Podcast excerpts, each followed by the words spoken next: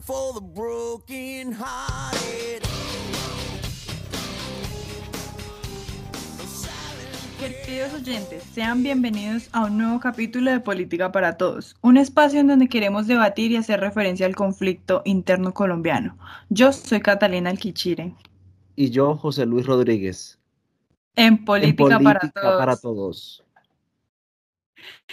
Así es, José. Hoy nuevamente queremos llevar a nuestros oyentes a que hablemos de esa ideología rígida, teórica y dialéctica como lo es el marxismo. Esta ideología que a lo largo de la historia nos ha permitido hacer un análisis más riguroso de cómo se puede formar una lucha.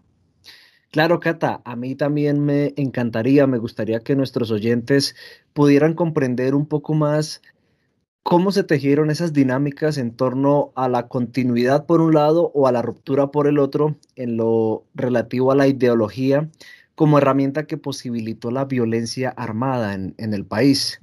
El Partido Comunista se creó en Colombia en 1930, pero fue en la década de los 60 eh, cuando un brazo de este partido político se organizó como grupo armado. Y podríamos al menos hablar de cuatro momentos históricos. El primero, el nacimiento de las guerrillas en los 60, el segundo, la experiencia de la Unión Patriótica en los 80, el tema de la Asamblea Nacional Constituyente en los 90 y finalmente pues el acuerdo de paz que tuvo ya eh, lugar en, en 2016, aun cuando no son los únicos momentos históricos de los que podríamos hablar. Eh, sí, pues como lo has dicho, este grupo insurgente desde que se fundó en mayo de 1964 hasta el acuerdo de paz del 2017 ha disminuido notoriamente la violencia. Sin embargo, algo que nos acobija actualmente y que le puede interesar a nuestros oyentes es que ahora se tienen varias disidencias por parte de las FARC, que más que llevar el marxismo, se van por el negocio del narcotráfico y el mantenimiento laboral de los cocaleros. Así es, Cata, en un primer momento la dinámica de la guerrilla fue, fue la de la autodefensa, luego fue una lucha armada contra el Estado y finalmente, como lo acabaste de decir, se, se involucró la guerrilla en, en, el negocio del narcotráfico, lo que cambió pues drásticamente la, la dinámica de la guerra en Colombia. Claro, y por si no lo sabían, salió hace poco un artículo en el periódico El Espectador en donde se dice que desde, desde los dos años de administración que se han tenido con Duque, las disidencias han duplicado su presencia, pues ya no se encuentran los grandes grupos conformados, sino que ya se encuentra cada uno conformado por un comandante. Antes del acuerdo de paz de las FARC, eh, se operaba más o menos como 240, se operaban en 242 municipios.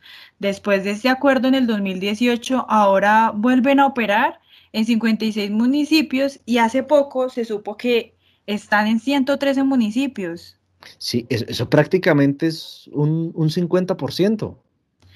No solo eso, ya no cumplen con ese marxismo. Gustavo Duncan, politólogo, nos mencionó en su investigación un tipo de complementariedad entre la ideología marxista y el narcotráfico, haciendo de esto también como una principal causa de que las disidencias de las FARC aún existan.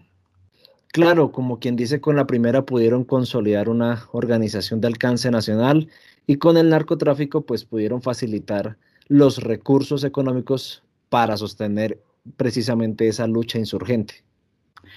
Además que por parte de la Fundación de Paz se obtuvo que estas disidencias están divididas en tres líneas y que una de ellas pues se llama la Segunda Marquetalia, en donde está pues al mando Iván Márquez y pues Antrich. Sí, asimismo también pues se podría explicar por qué se tienen hoy eh, masacres y violencia en, en, muchas partes del país, ¿no? Como el Valle del Cauca, Tolima, Cauca, Nariño.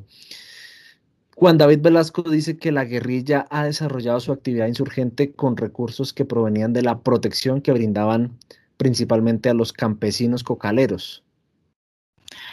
Entonces, ¿qué se puede esperar de estos grupos insurgentes? Que actualmente ante el Estado están en contra, que con margen marxista y que para los colombianos son de extraderecha. Entonces, ¿qué? Pero también asimismo pueden generar este descontento con los cultivos y la exportación de coca. dos de las cinco razones que nos da Duncan y Velázquez es que llegado a esto del narcotráfico y el marxismo, en las FARC se da la primera, la desmoralización de la tropa. Claro, ya con esto se ve que la guerrilla pasó de ser un agente ofensivo en el campo de batalla a convertirse en un agente defensivo. Sí, Cata, y es que las décadas, finalmente las décadas de lucha no, no dieron su fruto, que era alcanzar el poder por las armas, y, y por otro lado, pues también se tiene que, que hay una pérdida de funciones del Estado local. Claro, se ese despliegue militar que obliga a los insurgentes a distanciarse de la población civil y refugiarse en la selva. Pues esto los priva de un control que han tenido por décadas. Sí, como quien dice, mientras unos están en la selva, otros están en el paraíso socialista, o sea, Cuba.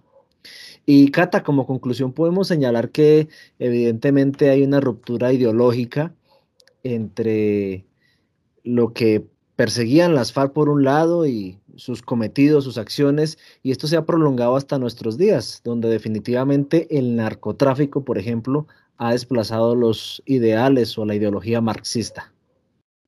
Claro, actualmente para nosotros los colombianos el narcotráfico ha sido como esa fuente de abastecimiento para nuestra guerra y que sin embargo para todos nuestros oyentes es, sería como muy buena conclusión para dejarles como clara esta idea de por qué en realidad no hemos llegado a tener como una paz absoluta con estas disidencias de, las FARC.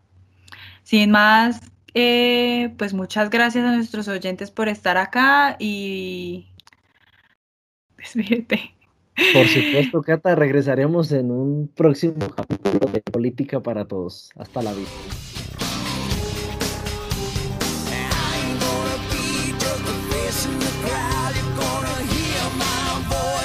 shout it out loud.